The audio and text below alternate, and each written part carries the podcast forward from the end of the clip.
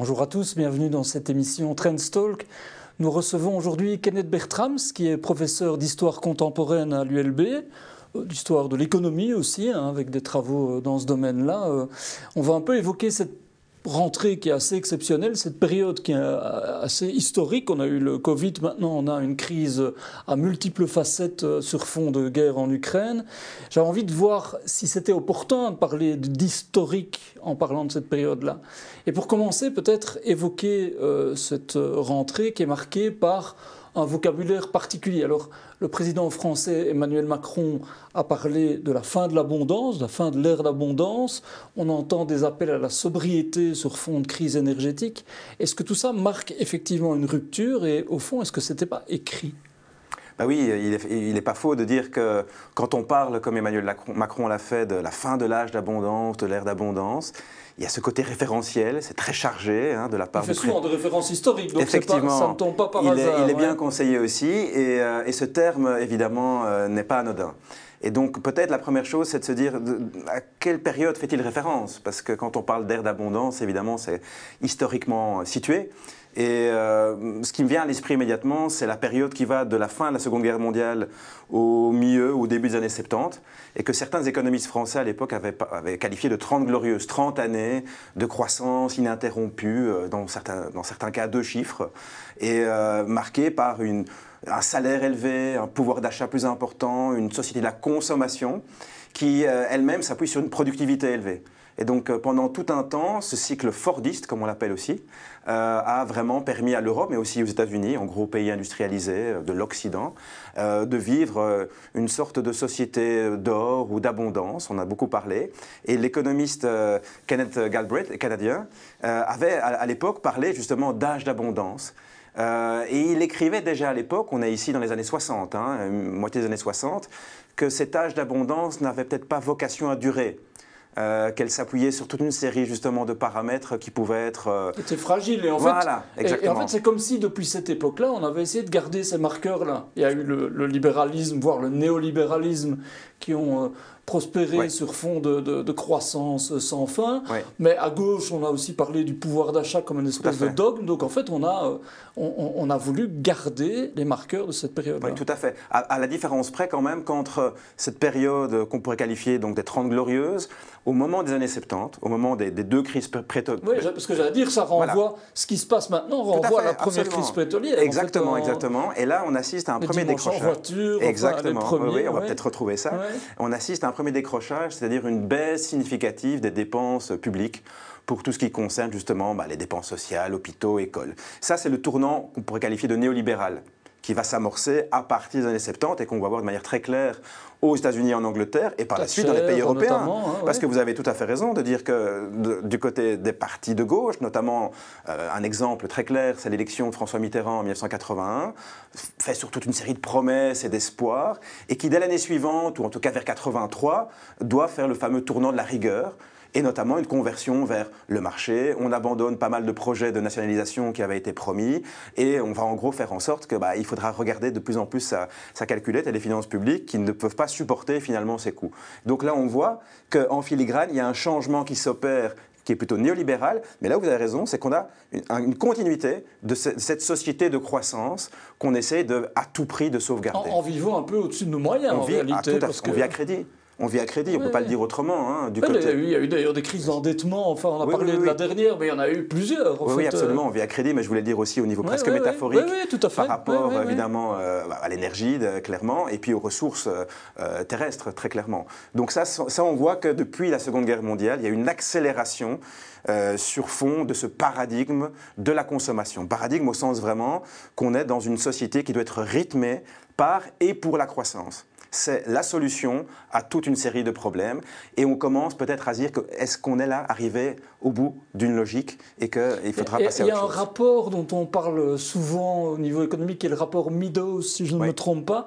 Je crois que le titre, c'était Les limites de la croissance, oui, c'est oui, possible, c'est ça? Et qui, qui, était aussi euh, un, un, rapport, certains s'y réfèrent maintenant en disant, ben, en fait, les, les balises de ce qu'on vit étaient, étaient, écrites là aussi. Ah, tout à fait. Et donc ce rapport euh, Meadows qui a été commandité par ce fameux Club de Rome, donc des industriels qui se posent la question. Le titre exact du rapport, c'est Les limites de la croissance dans un monde fini. Donc il y a un côté euh, malthusien, et d'ailleurs c'était très très mal reçu à l'époque, il hein, ne faut pas l'oublier. En 72-73, ah euh, il, a, il a fait sa tournée, il est allé voir euh, plein de, plein de parce que c'était l'oiseau de mauvais. Exactement, exactement. C'était Cassandre. On se dit non, non, c'est pas possible. C'est pas. On va trouver d'autres moyens de relancer la machine. On va pas faire en sorte quand même euh, d'arrêter justement de consommer. Au contraire. Et là, on sent depuis, disons 5 à 10 ans, une redécouverte du rapport Meadows qui, euh, qui, euh, a l'air de générer des engouements et on se dit justement d'un côté, mais tout était écrit, voilà, c'était fait, et, d'autre part, certains qui disent, tiens, on n'a peut-être pas euh, regardé ça de manière attentive, on aurait pu s'approprier ce rapport Meadows, qui était alarmiste. Qui était alarmiste parce qu'il disait très clairement qu'à partir du premier quart du XXIe siècle, si on continue dans cette direction en termes de consommation et de frénésie industrielle, euh, la part des combustibles d'origine fossile va être vraiment tellement importante et déterminante que là, il y aura des, effets désastreux au niveau climatique, mais surtout euh, au niveau des ressources qui sont tout simplement finies. Et donc là, on redécouvre ce rapport Meadows, mais vous avez raison de dire aussi, ça fait quand même quelques années que, que, la plupart, notamment des mouvements écologiques euh, et même à cette époque-là aussi. À ce moment-là, tout à fait, tout à fait. Et, ces mouvements, même plutôt d'origine citoyenne, euh, qui, qui, vont germer, tirent la sonnette d'alarme avec plusieurs. au début, c'était un peu les animaux, l'antinucléaire, enfin des choses. Exactement. Plus, se sont greffés sur des sur, sur des sujets beaucoup plus concrets. Mhm. pour essayer justement d'alerter les gens aussi. Mais il y avait toujours en filigrane cette idée de dire, voilà, cette planète. je, je, suis d'ailleurs frappé à la façon dont on euh, retrouve quelques références, euh, comme euh, ce candidat à la présidentielle en France, René Dumont et autres, qui était le premier candidat écolo finalement, et qui avait été ringardisé à l'époque, c'est quand même l'époque Giscard, hein, donc où on va vraiment mettre en place une France moderne, faite sur la croissance. Et puis René Dumont qui arrivait avec un petit verre d'eau, disait c'est la ressource la plus importante, il faut la protéger. Tout le monde, bah, tout le monde riait. voilà. Et là maintenant, on le regarde et on se dit, eh ben finalement c'était un pionnier. Donc vous voyez, on est vraiment dans une logique où on essaie de retrouver les choses. On parle de cette rentrée, de ce moment-ci. Il y a évidemment un accélérateur de particules et un moment particulier qui est la guerre en Ukraine. Qui a, alors, il y a eu le Covid qui déjà a généré un certain nombre de choses en l'occurrence singulièrement la reprise post-Covid qui a euh, été la source de, la hausse des prix de l'énergie, etc. Mais le contexte géopolitique, évidemment, euh, euh, joue. Ça veut dire quoi?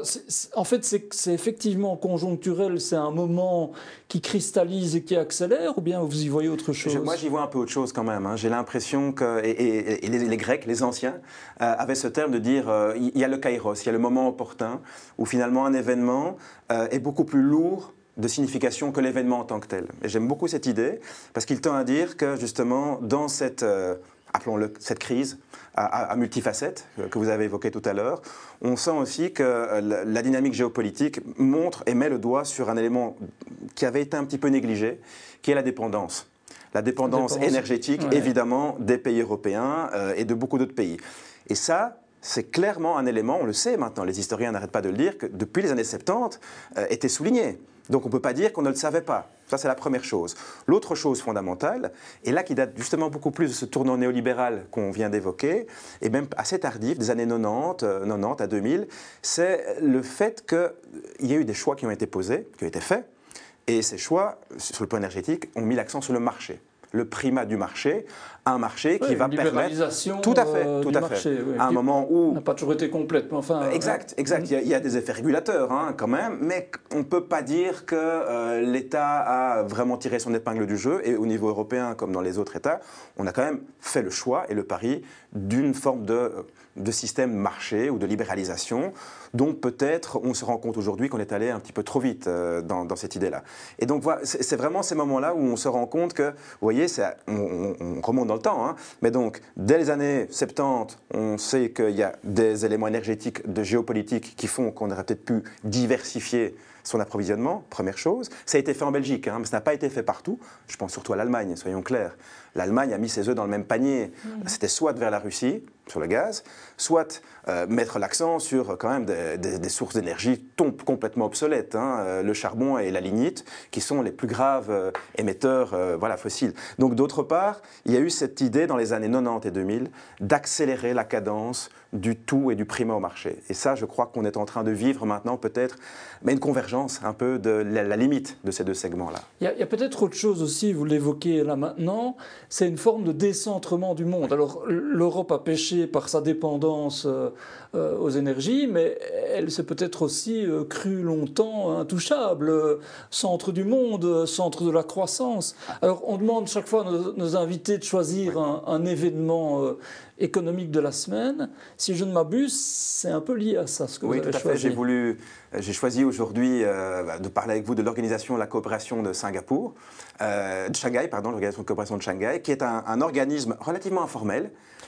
donc c'est la rencontre. C'est la rencontre entre, Vladimir Poutine. mais, on met l'accent là-dessus. Voilà, exactement. Xi Jinping parce que évidemment pour le moment, mais, mais avec tous les acteurs. Les, représentants de, hmm. l'autre partie du monde, on va dire. Et euh, l'Inde aussi d'ailleurs. Et l'Inde et les trois grands qui sont l'Inde, la Chine et la Russie et qui, dont on dit souvent qu'ils représentent 40% de la population mondiale d'une part, mais aussi 22% euh, du PIB mondial, c'est pas rien. 40% en croissance de ce point de vue. Exactement, exactement. et donc, euh, ce qui est intéressant, c'est de se rendre compte c'est une réunion qui a lieu presque chaque année.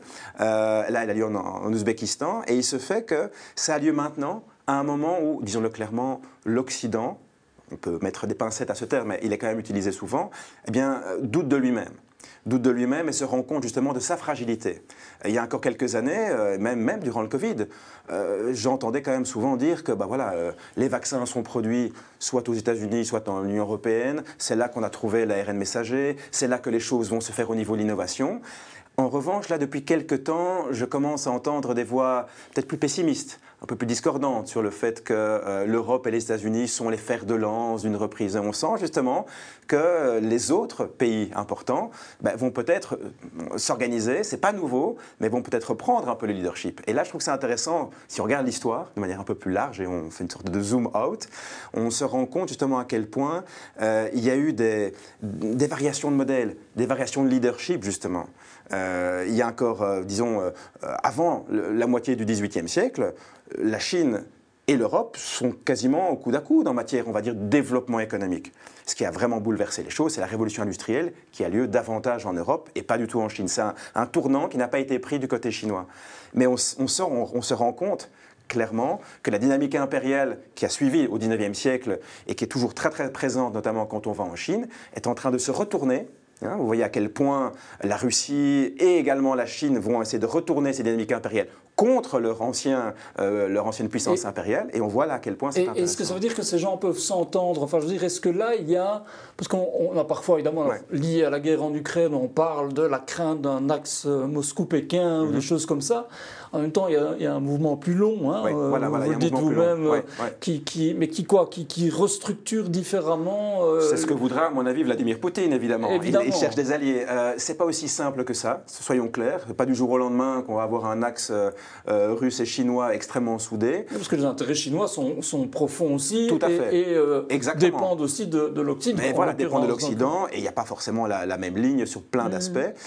mais, mais d'un autre côté, on sent dans, dans, dans, les, deux, dans les deux cas une même méfiance, voire euh, une, volonté de ne plus jouer la carte de, bah, de second couteau, de cette politique d'humiliation, justement. Et ça, c'est très intéressant et très important. Les diplomates le savent, mais quelques-uns de nos politiques et de nos industriels devraient aussi euh, s'y inspirer, je trouve, pour, le, pour la suite. Est-ce que ça veut dire que historiquement, je parlais au départ d'une période un peu historique, est-ce que... Euh, les, Belges, les Européens, les citoyens, euh, les entrepreneurs doivent se dire en fait on participe ici et maintenant à un moment de bascule et quelque part on doit en intégrer toutes les données. Est-ce que c'est est -ce c'est dans ces termes-là qu'il faut raisonner C'est une très très très bonne question et euh, je, même en tant qu'historien j'ai du mal à y répondre, mais je mhm. trouve effectivement qu'on assiste à à un, frottement. Je ne sais pas si on peut parler de bascule ou de tournant, peut-être, euh, j'ai aucun souci par ces termes, mais on sent un frottement qui, euh, là aussi, comme je disais tout à l'heure, dépasse uniquement des crises tout à fait euh, conjoncturelles on sent qu'on arrivait au bout de quelque chose. Je ne sais pas par quoi ça va être remplacé, mais il est clair qu'on assiste vraiment à, des éléments qui vont, sur le plan politique, économique et social, vont vraiment avoir un impact important pour les générations qui vont suivre. C'est ce que ça veut dire On parle évidemment d'un combat entre les démocraties et l'autoritarisme, hein, qu'il soit en l'occurrence russe ou chinois dans ces cas-là. C'est évidemment des gros traits, mais, mais, mais, mais, est-ce qu'on parle de ça? Est-ce qu'on parle de, justement d'une nécessité pour les démocraties d'être moins naïves et de, de, construire un modèle qui, qui tient, y compris au niveau économiquement? Est-ce que c'est ça? Sur l'aspect justement combat entre démocratie et autoritarisme, il faudra il faudrait être prudent parce que euh, l'Europe euh, ne doit vraiment pas faire, euh, le, on va dire, le parangon de, de vertu à ce niveau-là, puisque au sein même du club européen, on sait très bien qu'il y a quand même des modèles autoritaires assez forts. Vous avez vu ce qui s'est passé tout récemment en Suède avec l'arrivée d'un bloc quand même conservateur allié à l'extrême droite. On ne sait pas ce qui va se passer en Italie. La Hongrie, la Hongrie évidemment, est déjà à bord. Et, bon, vous avez vu. Donc là, je serais un peu moins prudent. L'Europe n'est plus l'incarnation du bien et, du, du, modèle libéral démocratique comme elle croyait l'être avant la Première Guerre mondiale. Donc là, je crois qu'il faut être un, tout, un, peu plus réaliste et justement proposer des bases d'une coopération qui, évidemment, va essayer de remettre l'accent sur ces données-là, démocratiques, mais essayer de s'approprier son histoire aussi.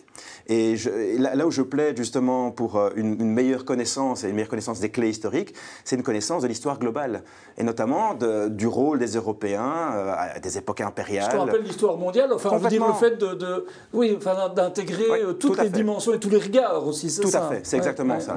Que pensent justement euh, les Chinois de l'époque de ce qu'on appelle... Comment ont-ils traversé cette époque-là? Évidemment, et je crois que euh, j'essaie d'enseigner ça comme mes collègues euh, au niveau universitaire, mais c'est fondamental. Et ça, ce sont des outils que, que, que, je crois que les générations actuelles vont pouvoir utiliser de manière beaucoup plus consciente aussi en respectant aussi ça leurs partenaires. De mieux réagir, de mieux comprendre aussi ce que l'autre peut tout faire. À fait, tout à fait. Et ça permet de des ripostes, on va dire, et, de, vraiment essayer de, de réfléchir de, de, la manière la plus intelligente et en symbiose et en dialogue. Oui. Parce qu'on on sent qu'on est évidemment à un moment d'un monde complexe avec les technologies, l'information qui circule à une vitesse euh, évidemment extraordinaire, euh, des choses qui ont évolué aussi, par exemple, euh, par rapport à ce dont on parlait, les 30 glorieuses, etc., ben, il y a quand même aujourd'hui une Union européenne qui est là et qui représente un bloc politique important quand même, enfin en tout cas économique au départ, mais politique.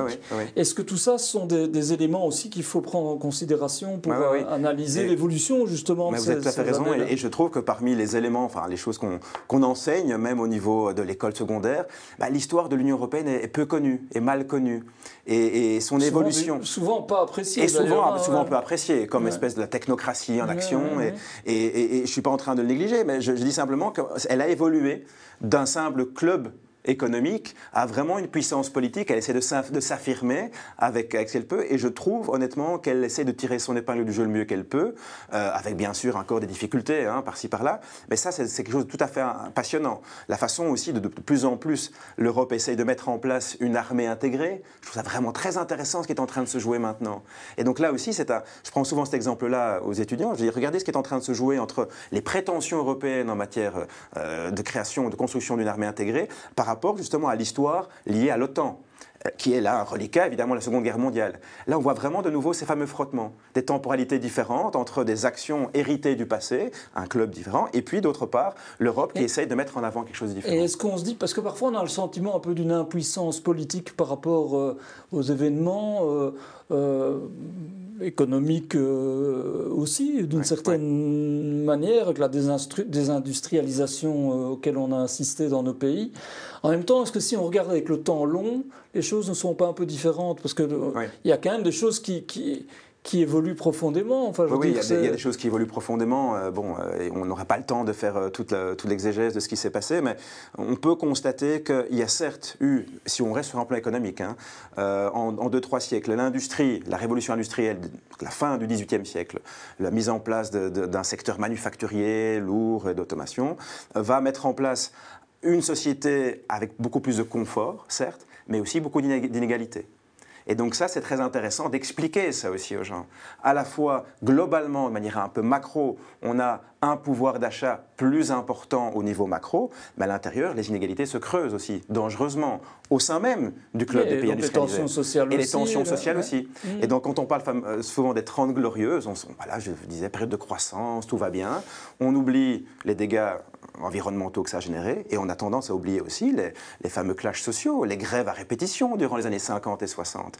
Donc ne pas oublier qu'il n'y a pas eu d'âge d'or sans, euh, sans, sans, casse, il y a eu des choses qui et sont passées. Maintenant, il Voilà. a pas nécessairement une déroute complète, euh, il y a Voilà. aussi des réactions. Quoi. La seule ça, chose, la grande différence peut-être, c'est qu'aujourd'hui, je crois que nous sommes outillés, en tout cas euh, au niveau de l'information, pour dire que sur le plan environnemental, il y a une priorité. Il y a vraiment une priorité à mettre en place et un risque dramatique, je crois, euh, si on ne fait rien. Et là, je crois qu'on ne peut pas dire qu'on ne savait pas.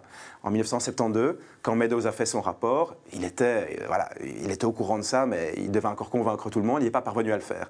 Maintenant, je crois que le message est passé, est en train de passer, et on ne peut plus feindre euh, voilà, euh, l'ignorance. Le tout est de voir si on aura encore la, la- la capacité d'y répondre Tout comme il le faut et à temps. hein, Exact, parce que on c'est ça l'enjeu. Tout à fait, tout à Là, fait. on est dans le futur. On ne est dans le futur, pas- oui. ouais, exactement. Oui. On demande aussi euh, dans le Trendstalk à notre invité de choisir un moment. Alors là, c'est plus un conseil pour les gens qui nous regardent, éventuellement d'un événement culturel ou d'une visite ou d'une lecture ou que sais-je. On aura les deux, je crois. Mais, Mais écoutez, moi je, je, je suis Saint-Gillois où, tous les deux ans, je crois, il y a ce qu'on appelle un parcours d'artiste. Et à côté de Saint-Gilles, il y a Commune d'Ixelles qui a plus ou moins imité euh, son voisin et a créé euh, aussi un parcours d'artiste qui s'appelle We Art XL. Et ça a lieu ce week-end. C'est vraiment une, une façon tout à fait détendue et, et agréable, je trouve, de, de découvrir les réalisations des artistes dans leurs ateliers. Donc on a vraiment une carte euh, qu'on peut télécharger sur le site et c'est l'occasion de balade puisque aussi c'est la, la journée sans voiture. Donc je trouve ça vraiment très détendant et une façon, euh, euh, je trouve aussi euh, agréable de, voir l'art qui se fait dans la cité et en société, qui n'est pas déconnecté du monde, qui n'est pas muséifié, qui est vraiment au cœur même de, voilà, du quotidien des gens et je trouve ça vraiment une initiative qu'il faut saluer. Vous faites partie de ces Bruxellois qui aiment se réapproprier Bruxelles, y compris euh, par les politiques qui sont menées, que vous soutenez Ah oui, oui, absolument.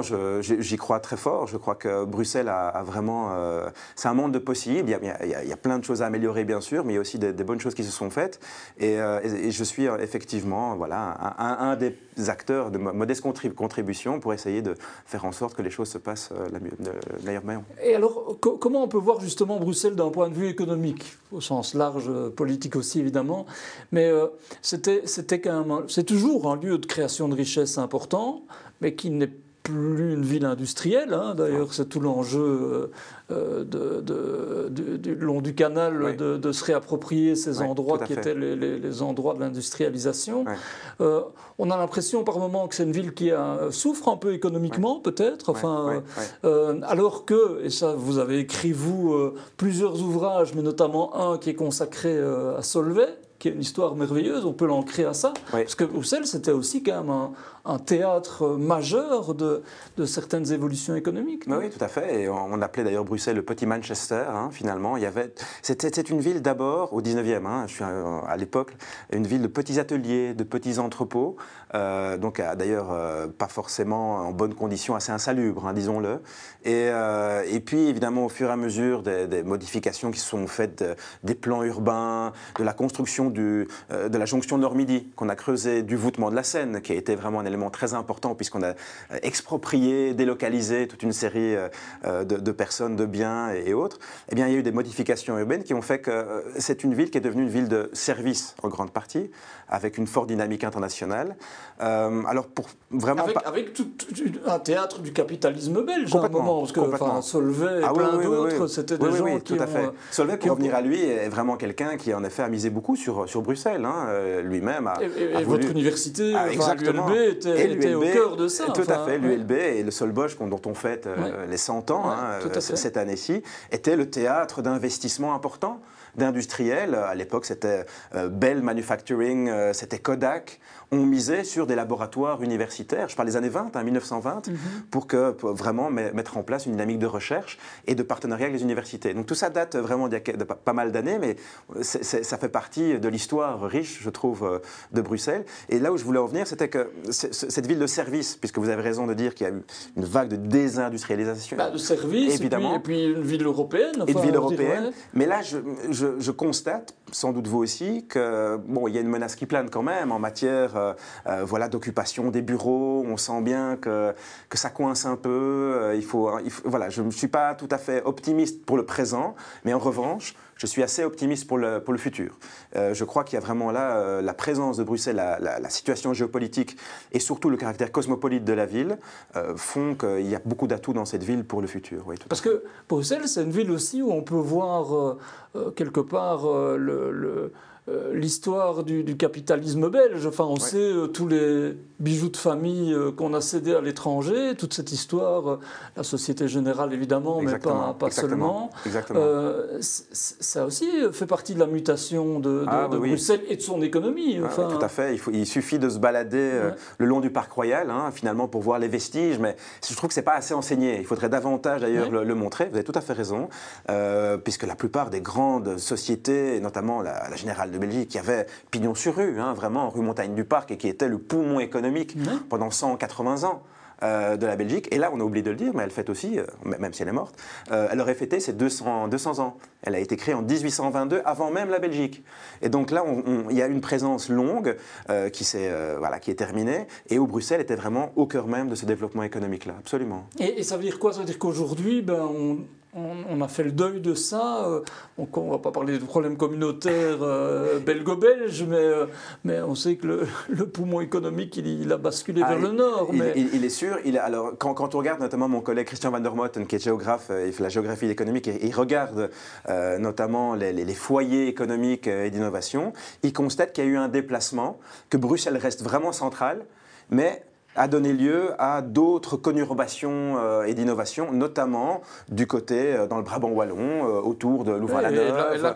voilà, et l'axe qui, qui va. Luxembourg. Tout à fait, tout à fait. il, y a, là donc, je dirais, une forme de périphérisation hein, du tissu économique. Bruxelles était avant presque seul maître à bord et maintenant doit composer un peu avec ces autres éléments. Je trouve que ce n'est pas une si mauvaise chose finalement hein, pour la Belgique, mais pour les Bruxellois et pour Bruxelles, il faudrait retrouver une dynamique qui a été fort, comme vous l'avez dit, marqué à la fois par euh, les guerres communautaires, parce que ça, il ne faut pas l'oublier, et puis aussi là par le Covid le développement du, télétravail, voir ce que ça va devenir, parce que euh, la ville de service que c'était en matière d'occupation et de location des bureaux, là, ça a tendance à refluer un peu. On va voir ce que ça va devenir. En, en tant qu'historien de l'économie, je ne sais pas si c'est quelque chose sur lequel vous avez une opinion, mais est-ce que vous êtes inquiet par rapport à la Belgique francophone, Bruxelles et la Wallonie.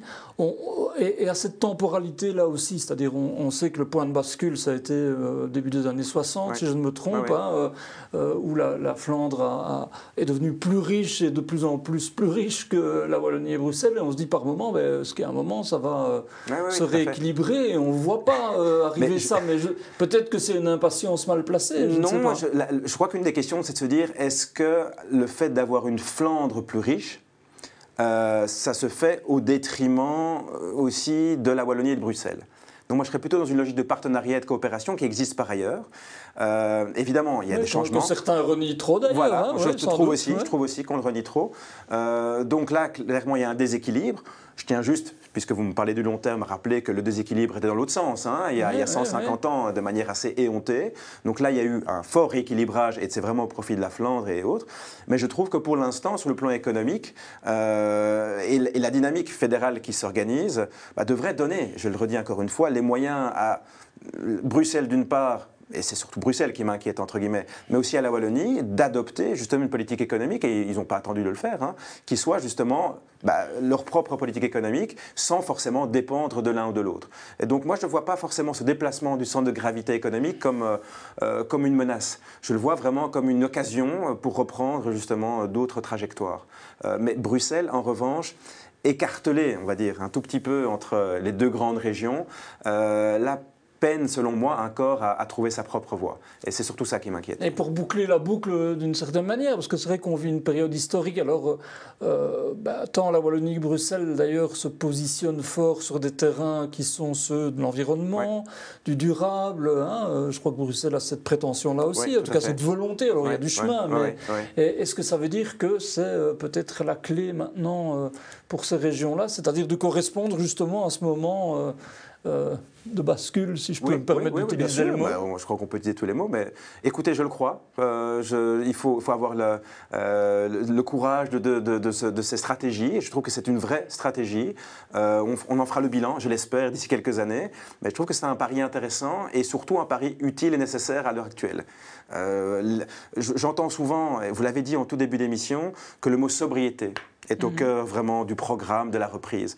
Et si on remplaçait ce terme par un terme beaucoup plus porteur d'espoir notamment et, d'envie, qui serait celui d'investissement. Un terme d'investissement qui veut dire un investissement pour une autre, euh, un autre futur, d'autres possibles, et notamment d'autres trajectoires économiques. Je trouve ça beaucoup plus porteur que celui de sobriété qui incite vraiment à serrer sa ceinture, à faire du repli, alors que celui d'investissement, c'est vraiment se projeter vers l'avenir avec d'autres ambitions. Et c'est une vraie ambition que celle-là que de, euh, que de se lancer vraiment dans des trajectoires beaucoup plus euh, éco-friendly, on va dire. Peut-être qu'on va retrouver aussi des soulevés et, autres. Et peut-être que les soulevés vont suivre, absolument. Qui seront des, des, Exactement. des aiguillons ou, des phares pour nous mener vers ça. Exactement. Kenneth Bertrams, merci beaucoup. C'était passionnant, ce voyage dans euh, l'histoire, aussi dans le présent, parce que forcément, euh, on vient de quelque part et on va quelque part. Merci beaucoup. Merci pour et votre à la invitation. semaine prochaine pour euh, une nouvelle édition de Trendstalk. Merci à vous.